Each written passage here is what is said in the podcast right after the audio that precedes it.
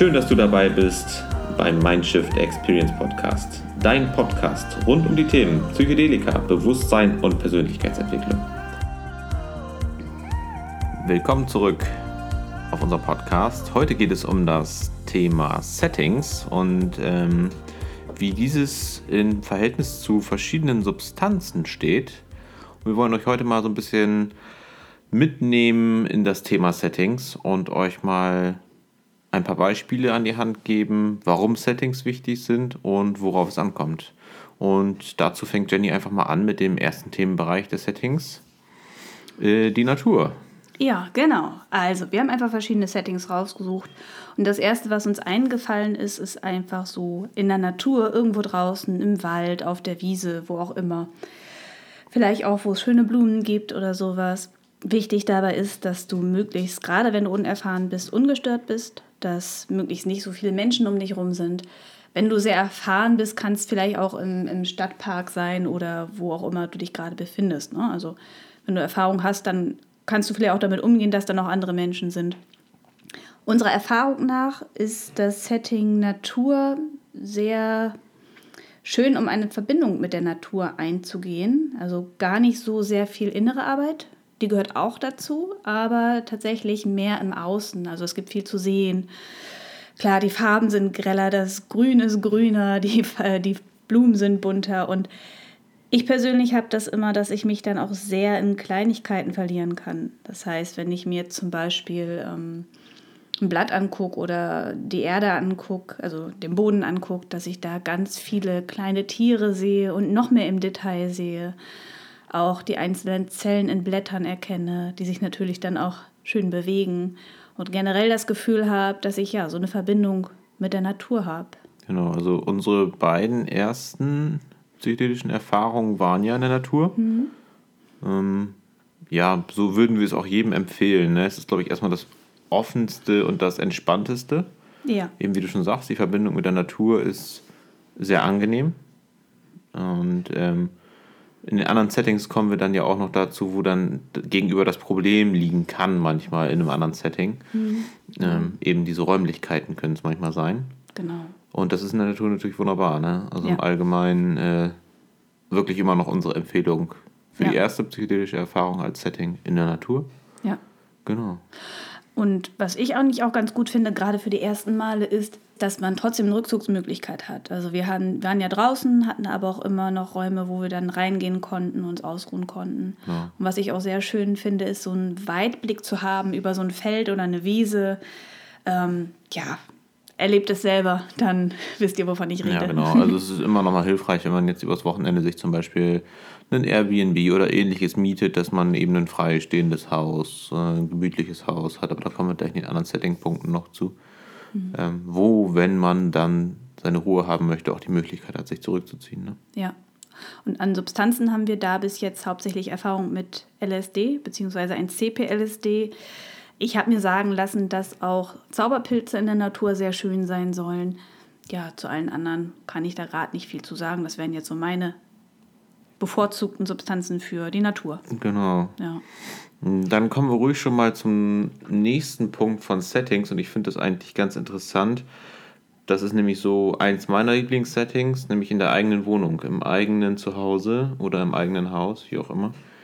Ähm, einfach weil du mit dem Dingen, die dich im Alltag umgeben, konfrontiert bist. Ähm, das ist bestimmt nicht für jeden was und vor allem nicht zum Einstieg. Jedenfalls empfehle ich das nicht zum Einstieg, weil du im Prinzip mit all den Dingen, die du im Alltag um dich herum hast, quasi deinen Trip beeinflusst. Das heißt, ähm, wenn du von zu Hause aus beispielsweise arbeitest, wie es ja momentan recht häufig der Fall ist, wirst du auch mit deiner Arbeit konfrontiert werden. Das bedeutet im Umkehrschluss also, dass wenn dir deine Arbeit keinen Spaß macht, dass das einen Einfluss auf deinen Trip hat. Das heißt, man sollte sich immer darüber im Klaren sein, wenn man sowas in den eigenen vier Wänden macht, dass man im Reinen ist mit sich und dass man eine Umgebung hat, die man wirklich sehr gerne hat. Ne? Mhm. Ähm, ja, bei uns ist es ja so, wir haben eine recht große Wohnung mhm. und in unserem Wohnzimmer ist quasi ja, dauerdekoriert, nennen wir es mal. Also wir sind ja beide so ein bisschen künstlerisch veranlagt und dementsprechend gibt es bei uns auch immer viel zu sehen in der Wohnung. Und das empfehlen wir schon, ne? So Deko für zu Hause, ja. gemusterte Sachen, man kennt es wahrscheinlich, ähm, sind sowieso immer ein Highlight.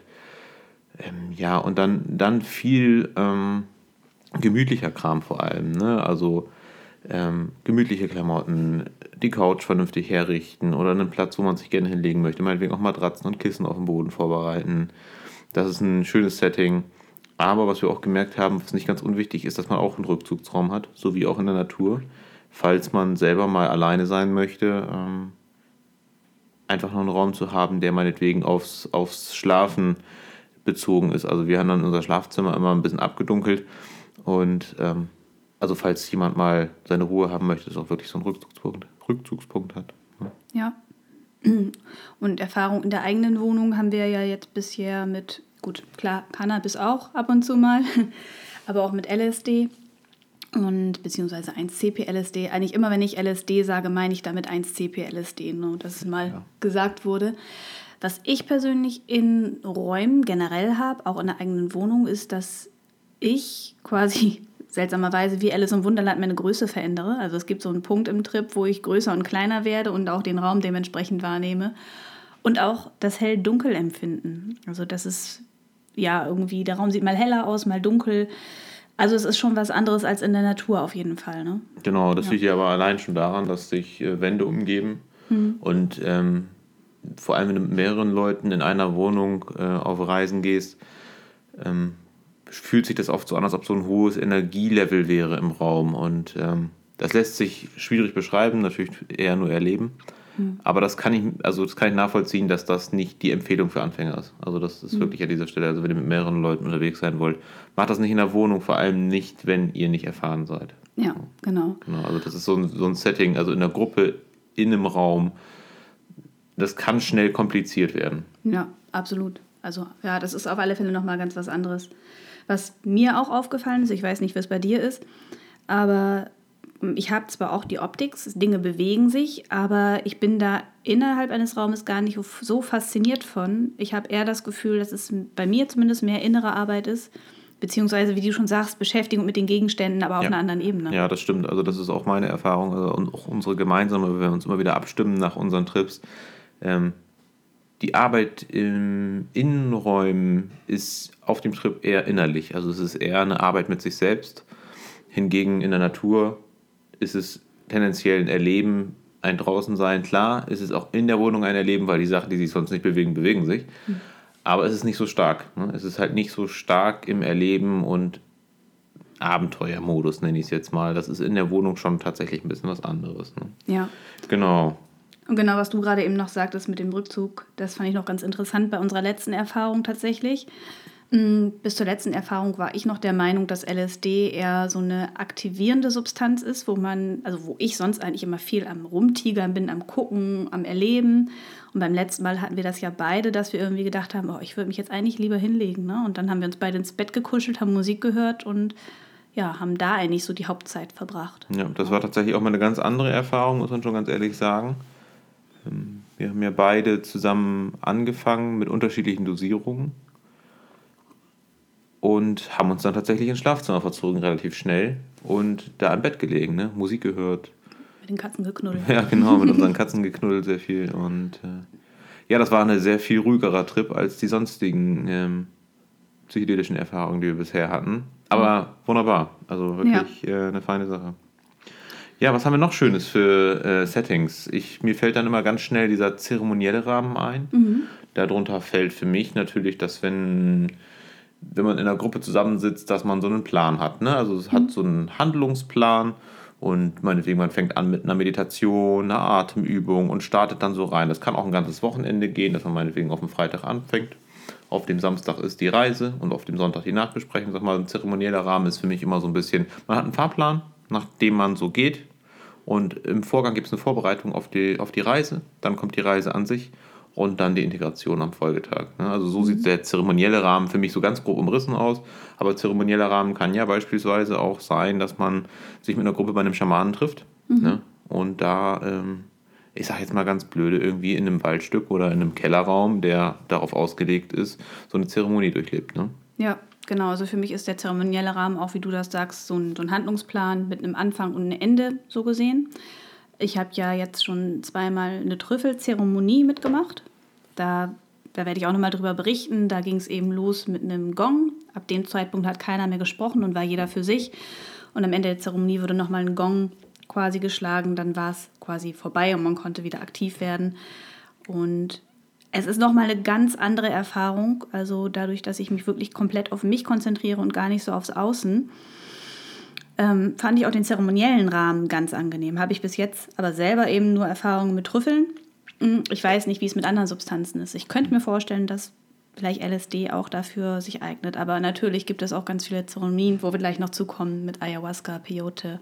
Ja. No. Genau, eigentlich ganz interessant ist ja auch noch, ähm, im zeremoniellen Rahmen werden ja meist auch ähm, Dinge benutzt, die ich sag mal im Freizeitgebrauch eher nicht so üblich sind. Also wir beide benutzen es im Freizeit- oder im Research-Bereich ja auch, also Räucherwerk, ähm, schamanische Musik, ähm, Klangschalen. Ne? Und das hat im zeremoniellen Rahmen ja schon viel eher seinen Platz. Ne? Also mhm. viel eher wird da, wie du gerade schon sagst, mit einem Gong meinetwegen die schweigende Zeit eingeleitet. Mhm. Ab diesem Punkt gibt es quasi keinen Austausch der verbalen Art unter den äh, Teilnehmern mehr. Mhm.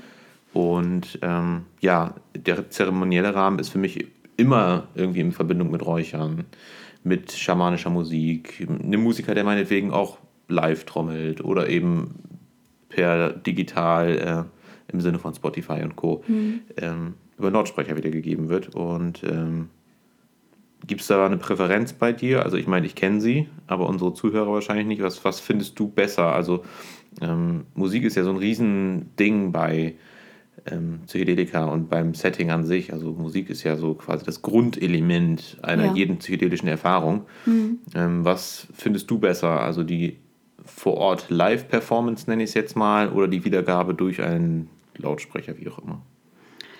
Puh, schwierig. Präferenz. Also ich habe das ja jetzt einmal erlebt, dass quasi mitten in, in einer Zeremonie eine ganz tolle Schamanin, nenne ich sie jetzt mal, Glasklangschalen bzw. Kristallklangschalen angestimmt hat und auch gesungen hat. Und das war natürlich ein ganz anderes Erleben als jetzt digitale Musik. Aber natürlich gibt es auch viele gute Musikplaylists, die man äh, abspielen kann, die wahrscheinlich so live nicht möglich wären in dem Fall. Also Absolut. Es hat beides irgendwie seinen, seinen Vor- und Nachteil. Also Präferenz kann ich jetzt da so eigentlich gar nicht sagen. Okay. Wie ist bei dir? Also der zeremonielle Rahmen ist, glaube ich, würde ich tatsächlich auch sehr zu schätzen wissen mit einem Schaman oder meinetwegen auch einem Teilnehmer, mhm. der ähm, sich bereit erklärt, Musik zu machen. Also das finde ich, glaube ich, auch eine super feine Sache. Ähm, wir machen es ja tatsächlich eher so, dass wir uns Playlists erstellen, die wir ähm, auf Spotify für euch ab jetzt auch teilen werden, also auch in den Show Notes beziehungsweise in der Folgenbeschreibung werden wir euch jetzt Playlists verlinken, die so zu unseren Favorites gehören. Das heißt im Prinzip, ihr könnt das hören auf euren Reisen, was auch wir hören. Und da wird sich natürlich immer ein bisschen was tun. Also ich mag es sehr. Also wir haben ja unsere Lautsprecher, unsere mobilen, ne, die wir dann mit ins Schlafzimmer nehmen oder mit raus in den Wald oder was auch immer. Und das feiere ich schon ziemlich. Also das finde ich super. Mhm. Aber klar, ich denke mal, wenn jemand live äh, mit Klangschalen umgehen kann, ist das nochmal was anderes. Ja. Aber es ist halt auch ein anderes Setting, ne? Also wie ja. gesagt, das ist auch eher so ein zeremonielles Setting für mich. Ja, genau. Und dieses zeremonielle Setting, glaube ich, ist für jeden auch wieder was anderes. Also es gibt nicht irgendwie die eine Art, wie man so eine Zeremonie aufsetzt. Also auch wenn du jetzt zum Beispiel, also du als Zuhörer jetzt denkst, okay, so ein zeremonieller Rahmen, der würde mich interessieren, aber dieses mit Räucherstäbchen und so, das ist mir alles viel zu viel Geschwurbel dann denk dir selber aus. Überleg dir selber, was du dir vielleicht für ein Ritual und eine Zeremonie ähm, wünschen würdest und bau das einfach nach deinem Belieben aus. Ne? Genau. Also zum Beispiel, ich habe ja schon mal gesagt, ne, Yoga gehört irgendwie zu meinem Leben und ich könnte mir vielleicht auch vorstellen, Mantras zu singen zum Beispiel. Ne? Da habe ich jetzt auch noch was aufgeschrieben, wie man auch zum Beispiel Cannabis zeremoniell konsumieren kann. Ähm, es gibt aus den Staaten gerade, ich glaube, nee, Kanada ist es, glaube ich, gibt es gerade so diese Bewegung des Ganja-Yoga. Und das heißt, ähm, eine Gruppe von Leuten trifft sich, raucht zusammen eben dann Cannabis und dann wird Yoga gemacht. Ne? Also das kann man dann auch machen, wie man möchte. Entweder man macht nur eine lockere Yogastunde oder man macht das eben auch in Verbindung mit Mantras, Affirmationen, wie auch immer. Also feel free, mach so, wie du es am besten findest. Ne? Genau ja, wo du das gerade sagtest, das wäre ja auch so der letzte Punkt gewesen beim zeremoniellen Rahmen, der jetzt gerade sehr aktuell ist. Ne? Also das ist ja gerade so ein, ich nenne es jetzt mal Anführungsstrichen, Trend, mhm. der sich da ähm, ähm, gerade breit macht mit Ganja-Yoga. Ne? Mhm.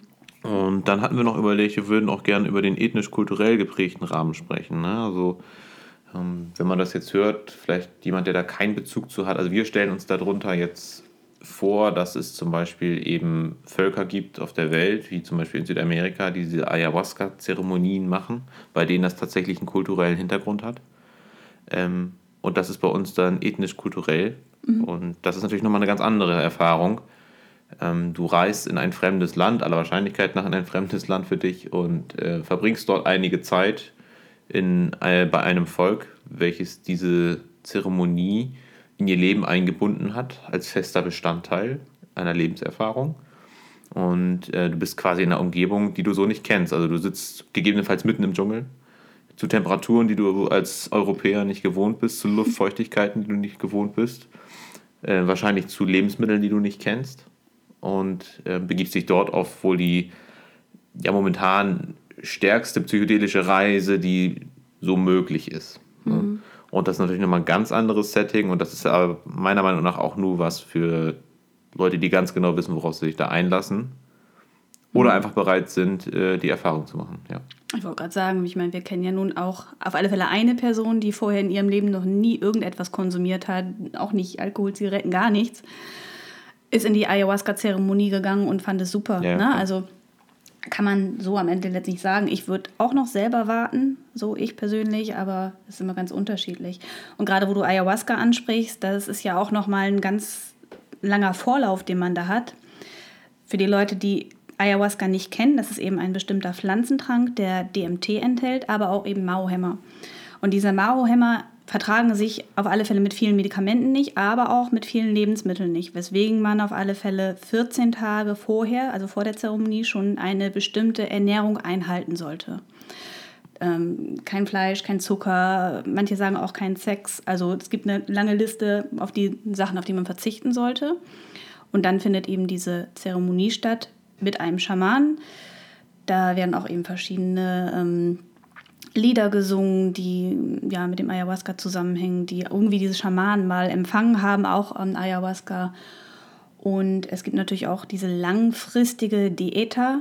Das ist eben auch im Zusammenhang mit Ayahuasca. Das heißt, man lebt mehrere Wochen oder auch mehrere Monate im Dschungel bei diesen Schamanen, hält die ganze Zeit eben diese bestimmte Ernährung durch, die meist auch sehr spartanisch ist. Also es ist schon fast Fasten für uns Europäer und eben mehrere Ayahuasca-Zeremonien mitnimmt. Und das ist ja auf alle Fälle auch eher so ein ethnisch-kultureller Rahmen, weil da ist das relativ normal. Da heilen die einfach ihre Krankheiten quasi mit. Ne? Hm, genau. Aber es ist halt sehr extrem. Für uns ja. Europäer oder ich nenne es jetzt mal westliche Welt, ist das natürlich relativ weit weg. Ja, hm. ja. Genau. Also bei uns ist ja generell, ich sage immer, alles, was zeremoniell oder kulturell oder religiös ist, ja immer ein bisschen schwierig. Also es ist ja schon seltsam, wenn man zum Gottesdienst geht, teilweise, ne? Also ja. muss man ja, immer sagen, ne? Wo du gerade auf religiös kommst, also mhm. es gibt ja auch mh, hm, so einige religiöse Vereinigungen. Ich meine, du hast mir schon mal von erzählt, dass äh, es christliche Gemeinden gibt, in denen das, äh, in denen gewisse psychedelische Rituale durchaus gängig sind. Ich habe jetzt vergessen, wie sie heißen tatsächlich. Ja, das ist, äh, du meinst die Santo Daime genau. Genau, also Santo Daime ist quasi ja eine religiöse Bewegung, die einen Trank, der ist ähnlich wie Ayahuasca oder ich glaube, die Inhaltsstoffe sind sogar ziemlich gleich, als Sakrament hat. Das heißt, so wie wir quasi in der Kirche unser Abendmahl zu uns nehmen würden, nehmen die dann eben dieses Getränk ein und ja, singen zusammen. Das sind dann hauptsächlich, glaube ich, christliche, äh, klar, christliche Gesänge, ähm, geht eher in die Richtung katholisch-christlich hat aber nichts wirklich mit ähm, der katholischen Kirche zu tun. Ne? Also das ist einfach nur die Glaubensrichtung. Und was ich nochmal ganz interessant fand, wo wir gerade bei religiös sind, das habe ich von zwei guten Freunden. Ähm, die haben mal berichtet, ich habe es auch in der Doku gesehen, dass tatsächlich auch die christliche Kirche vor langer, langer, langer Zeit Psychedelika als Sakrament eingesetzt hat. Also es gibt sogar die Vermutung, dass man beim Abendmahl damals statt Brot einen Pilz genommen hat und dadurch eben quasi, ja, Spiritualität erlebt hat oder wie auch immer man das nennen soll. Also es gibt da auf alle Fälle mehrere Berichte, die darauf hindeuten. Beweisen kann man es am Ende nicht, ne?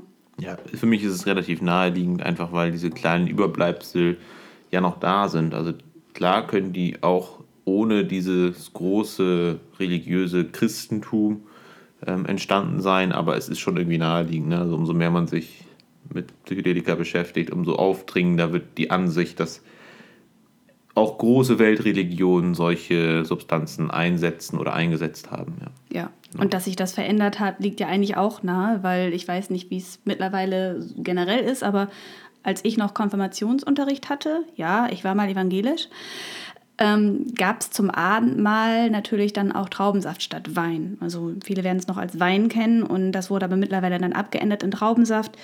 Dadurch, dass eben ja, Menschen an Alkoholsucht erkrankt sind und trotzdem am Abendmahl teilnehmen sollen. Also daher wird sich da wahrscheinlich auch viel geändert haben, was mal einen anderen Ursprung hatte. Genau, ja. genau, davon ist auf jeden Fall auszugehen. Ja. Gut, das war das Setting Religion, würde ich sagen. Mhm. Ähm, dann gibt es noch das Setting therapeutisch. Und das ist natürlich eher so dein, dein Fachgebiet mhm. bzw. dein Interessengebiet. Ja. Und da geht es dann ja sowohl um die Möglichkeit, Menschen von einem Leiden zu befreien aus medizinischer und wissenschaftlicher Sicht, ähm, als auch um den Konsum einer Substanz, die eigentlich verboten ist. Mhm. Genau. Genau.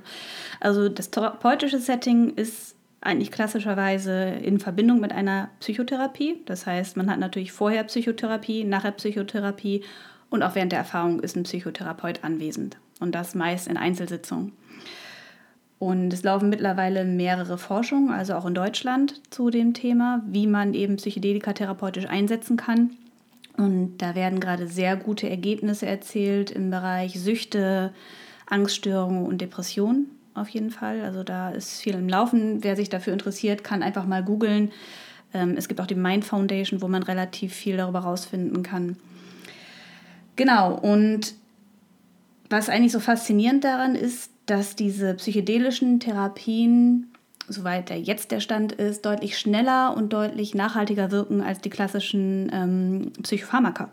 Weil oftmals ist es ja so, dass Menschen, die an Depressionen erkranken oder auch an äh, Angststörungen, dass sie wirklich über Jahre hinweg Psychopharmaka nehmen, zur Therapie gehen und es wird mal besser, mal nicht so gut und wenn die Medikamente absetzen, dann ist es wieder schlechter. Und im Moment scheint, ja, scheinen die Ergebnisse dahin zu gehen, dass eben diese psychedelische Thera Therapien nachhaltiger sind. Ja. Wie es da jetzt weitergeht, ist eine gute Frage. Wir werden sehen. Ich glaube, jetzt seit zehn Jahren ungefähr wird wieder geforscht. Es werden immer mehr Forschungsstränge geöffnet.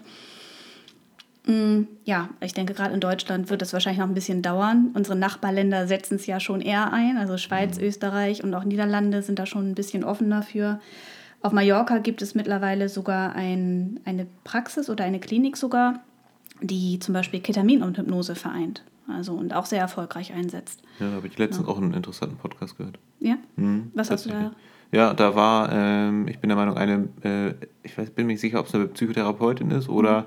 tatsächlich eine Ärztin, die in einem Podcast war, die in dieser Klinik äh, in Mallorca gearbeitet hat oder arbeitet. Ja, ja. Und ähm, hat da von dem Arbeitsalltag erzählt. Also, ja, ja, genau.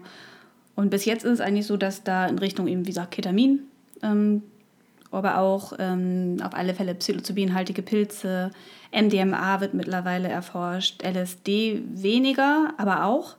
Das liegt aber eigentlich hauptsächlich daran, dass LSD immer noch so ein schlechtes Image hat. Also wenn man jetzt zum Beispiel bei Leuten mal von Zauberpilzen spricht oder von LSD, ist bei den meisten Menschen so, uh, uh, LSD, LSD ist aber gefährlich und das ist ja nicht gut und ja, das ist eigentlich der einzige Hintergrund. Trotzdem erzielt man auch mit LSD gute Ergebnisse. Wobei bei LSD, also ich kann die Vorurteile gewissermaßen verstehen. Also wurde ja immer so ein riesen Affentanz um die Substanz an sich gemacht. Mhm. Also dieses berühmte, wir haben es schon aufgenommen, erwähnt, aus dem Fenster springen und so weiter und so fort. Ist ja ein Punkt, ne, dieses schlechte Image, aber ich glaube auch eben die Wirkdauer ist so ein, so ein großer Punkt eben bei, ja. ähm, bei LSD als Psychedelikum ist es halt einfach so eines dieser Substanzen, die einfach sehr lange wirkt. Mhm. Also von acht bis zwölf Stunden ist halt ein langer, langes Wirkspektrum, wohingegen du bei Psilocybin so irgendwo bei fünf bis sechs Stunden Wirkzeit bist. Danach bist du zurück. Und das ist ja. halt einfach, wenn man von zwölf Stunden bei LSD ausgeht, die Hälfte. Ja. Dementsprechend ist die Integration viel früher möglich und auch die Betreuungszeit ist geringer. Ja. Also das heißt, die Betreuungszeit während der Reise ist geringer was natürlich in unserer äh, getakteten Welt natürlich gut dazu passt. Ne? Das stimmt, auf jeden Und Fall. Und genau. Also in den Staaten werden sogar mittlerweile psychedelische Therapeuten ausgebildet. Also es ist auf alle Fälle im Kommen.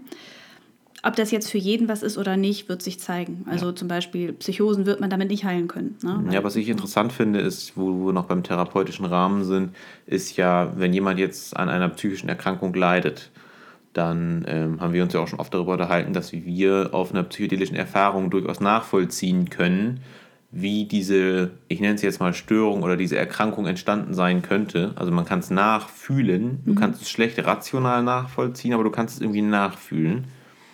Und es ist natürlich interessant, dass solchen Psychedelika nachgesagt wird, Psychosen auslösen zu können mhm. und solche Zustände auslösen zu können. Und jetzt die Forschungsseite sagt, ja, das ist zwar prinzipiell richtig, aber genau das gleiche Mittel kann auch genau das Gegenteil. Es kann nämlich auch helfen, diese Störungen oder Erkrankungen eben wieder aufzuheben. Und das ist genau das, wo wir uns auch so drüber freuen, weil wenn diese Substanz diesen Zustand herbeiführen kann, kann sie ihn auch wieder auflösen. Ja, das gilt jetzt nicht grundsätzlich für jede Substanz und jeden Zustand, aber es ist natürlich im therapeutischen Rahmen jetzt großartig zu sehen, dass das so funktioniert. Ja, genau. Also zum Beispiel bei einer Schizophrenie ist es bis jetzt eher als Gegenanzeige. Ne? Also Schizophrenie glaube ich auch, dass man das wahrscheinlich so ein bisschen nachfühlen kann, wie sich das anfühlt.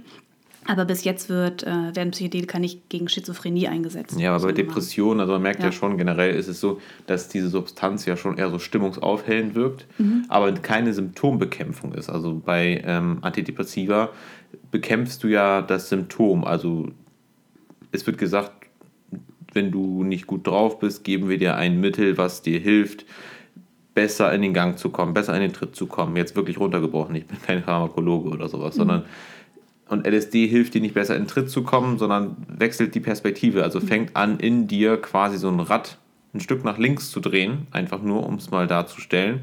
Und du guckst einfach den ganzen Tag ein bisschen weiter nach links als in die Mitte wie sonst.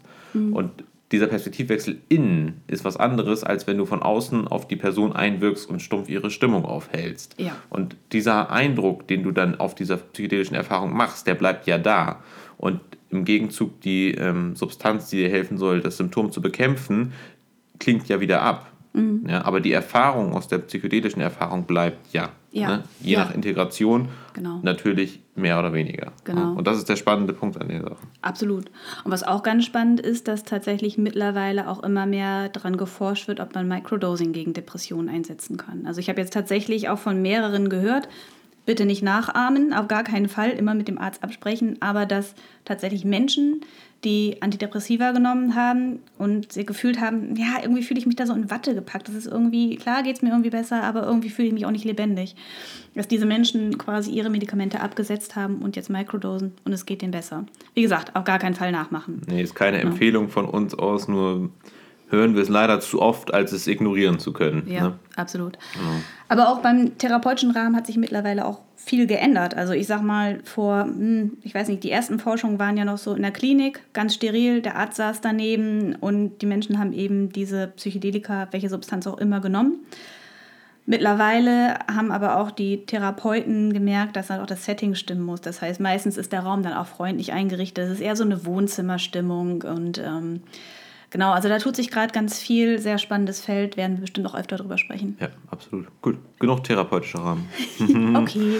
wir haben noch den Rahmen Party und Festival. Ich glaube, das ist so der Klassiker für mhm. Psychedelika. Ne? Also wir haben ja jetzt über Freizeitkonsum gesprochen, ähm, den wir so ein bisschen unterteilt haben in Natur, die eigene Wohnung. Ne? Dann haben wir kurz über Zeremonien gesprochen und auch religiös und ethisch-kulturelle, äh, ethnisch-kulturelle Anwendungen. Und jetzt geht es so in den Klassiker Party Festival. Ähm, was hältst du von dem Konsum für Party und Festival? Also ich habe selber keine wirklichen Erfahrungen damit, weil ich ja bis jetzt eigentlich auf Partys nie was konsumiert habe, außer eben in jungen Jahren Alkohol tatsächlich. Ich glaube, dass man da sehr erfahren sein muss, auf jeden Fall. Also man muss die Substanz kennen, man muss wissen, wie sie wirkt und man muss es auch aushalten können, dass sehr viele Menschen um einen rum sind. Was ich mir gut vorstellen kann, ist Microdosing. So, Microdosing, um einfach so ein bisschen anders drauf zu sein, aber dann natürlich auch gar, auf gar keinen Fall Mischkonsum mit anderen Substanzen. So würde ich es jedenfalls machen. Und was ich auf alle Fälle dahingehend empfehlen würde, wäre, dass man, wenn man auf eine Party oder ein Festival geht und wirklich eine volle Dosis nehmen möchte, dass man dann auch eben dahingehend ja, diese Party aussucht. Also es gibt ja spezielle psychedelische Festivals. hat zum einen den Vorteil, man trifft selten alkoholisierte Personen. Alkoholisierte Personen können sehr nervig sein, wenn man selber auf dem Trip ist. Also das mhm. passt einfach irgendwie nicht zusammen. Kann auch sein, dass es einem egal ist, aber die meisten berichten wirklich da, also wenn du jetzt mit LSD auf dem Oktoberfest wärst, das wäre wahrscheinlich nicht so geil. Ne? Zum anderen ist es eben auch so, dass diese psychedelischen Festivals dafür ausgelegt sind. Das heißt, die Deko stimmt, die Musik stimmt und im Notfall kann man auch eigentlich so gut wie jeden ansprechen.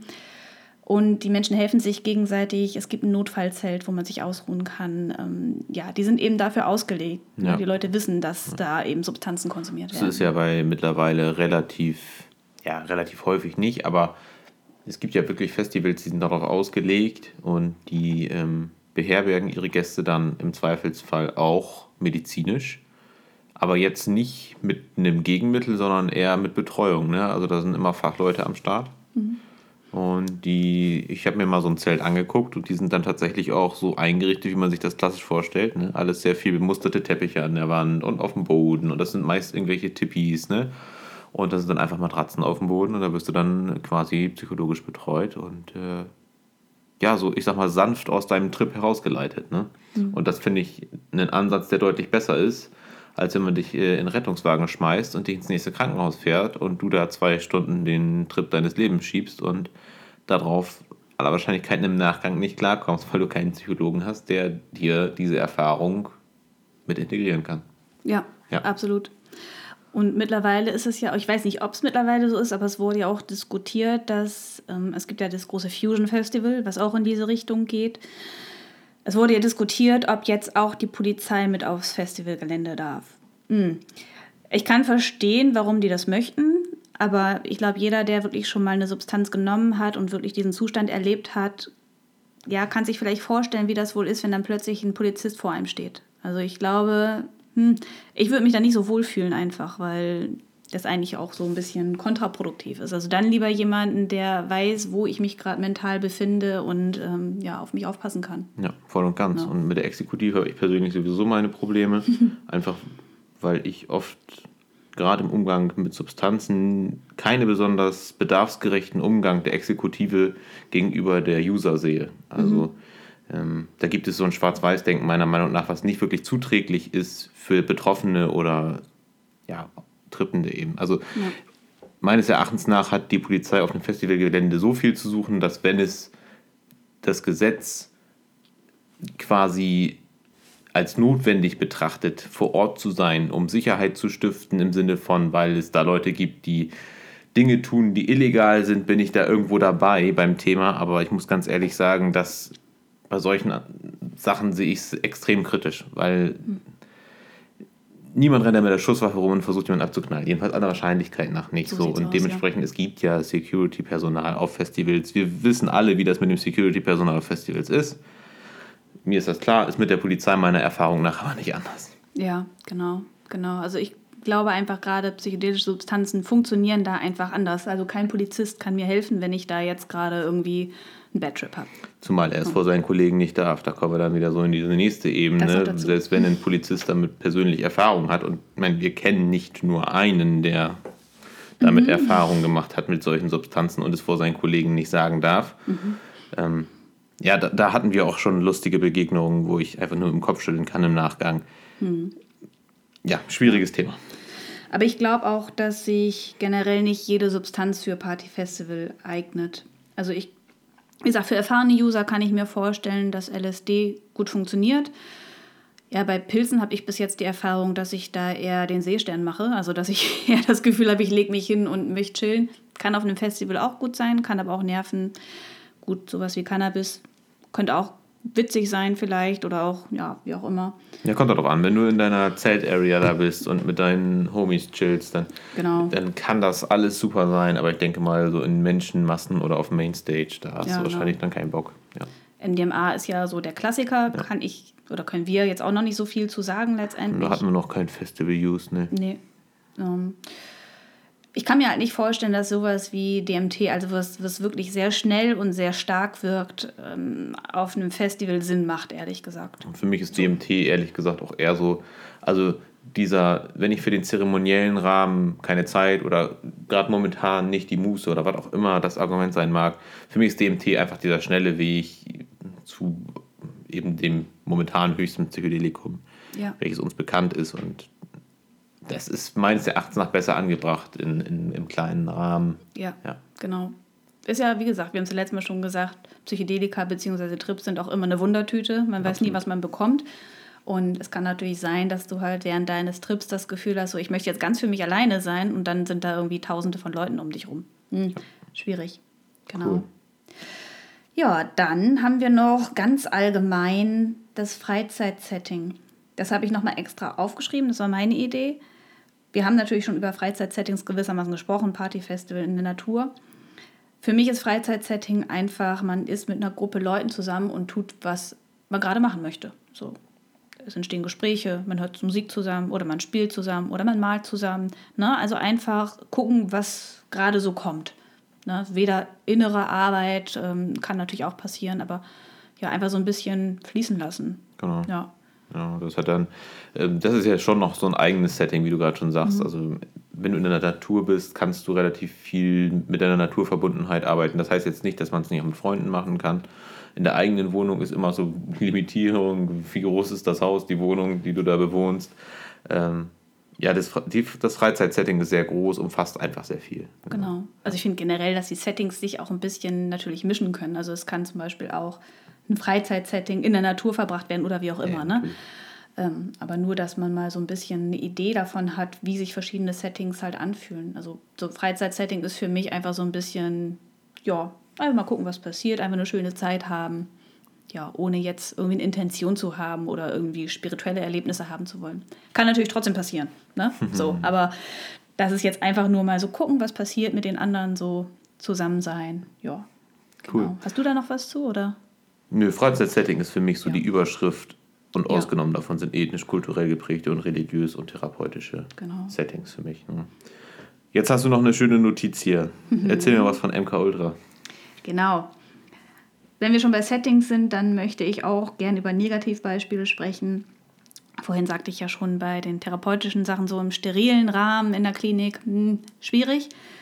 Es gab zur Zeit des Kalten Kriegs aber auch eben Versuche mit Psychedelika. Das bekannteste ist eben MK Ultra, was eben damals durchgeführt wurde zur Gedankenkontrolle. Man wollte ein Wahrheitsserum finden, um eben den Feind auszufragen. Und es wurden mit Gefangenen Versuche gemacht, wo die eben ja, im Bett gefesselt mit verbundenen Augen äh, lagen und dann quasi Psychedelika zwangsverabreicht bekommen haben, meist in Verbindung mit einem Beruhigungsmittel, ein starke Beruhigungsmittel, dass sie sich auch nicht mehr bewegen konnten. Das heißt, sie waren komplett dieser psychedelischen Erfahrung ausgeliefert und das auch noch in Gefangenschaft. Soweit ich weiß, wurden nebenbei auch noch irgendwelche ähm, Texte oder sowas abgespielt. Ja, damit, also immer wieder Texte wiederholt, damit eben diese Gedanken verändert werden bei den Menschen. Natürlich kann man sich vorstellen, dass äh, dabei viele Menschen psychisch nicht so gut bei rausgekommen sind. Und da sieht man es einfach mal, dass natürlich das Setting sehr wichtig ist. Also ihr könnt euch ja vorstellen, wenn ihr irgendwo gefesselt liegt, äh, in Gefangenschaft und ja, dass es generell einfach schon nicht so gut ist. Aber wenn ihr dann noch eben eine Substanz genommen habt, hm, ja, was soll daraus werden? Ne? Also die Leute hatten Angst, die Leute hatten Panikattacken und haben das nie wirklich überwunden. Ja, also ich glaube, das MK Ultra ist ja auch wirklich so das, das Parade-Negativbeispiel, was es da gibt. Ähm, Das ist extrem, also es waren ja teilweise Kriegsgefangene, ne, Ja. die da in irgendwelchen improvisierten Hospitälern da ähm, gefesselt wurden unter starke Beruhigungsmittel, wie du schon sagtest, und, und dann äh, unter Psychedelika. Und das ist natürlich eine Grausamkeit an sich gewesen. Aber was natürlich auch gemacht wurde, also das ist, ich sag mal, etwas humaner. Ne? Es gab ja auch viel Tests an Soldaten, ähm, wo dann versucht wurde, so eine Gehirnwäsche oder das war natürlich auch Teil von MK Ultra mit Gehirnwäsche, aber ähm, viele Soldaten wurden ja auch unter LSD gesetzt, um zu gucken, wie ist die ja, kognitive Fähigkeit der Menschen, die dann potenziell auf dem Schlachtfeld stehen, bis man dann irgendwie erschreckenderweise festgestellt hat, dass sie noch nicht mal mehr die einfachsten Formationen laufen können und die einfachsten Befehle nicht mehr befolgen können. Und auch nicht wollten. Genau, und auch einfach nicht wollten. Und dementsprechend ist das natürlich in der ähm, Anwendung militärisch ähm, schnell unter den Teppich gekehrt worden. Ja. Ähm, das mit dem Wahrheitsserum ist leider viel zu lange gut gegangen, also viel zu lange gemacht worden. Mhm. Und da gibt es ja heute noch Schaudergeschichten, die immer wieder ans Tageslicht kommen von Brainwashing ne, Ja, unter psychedelischen Einfluss. Ja. Nicht schön.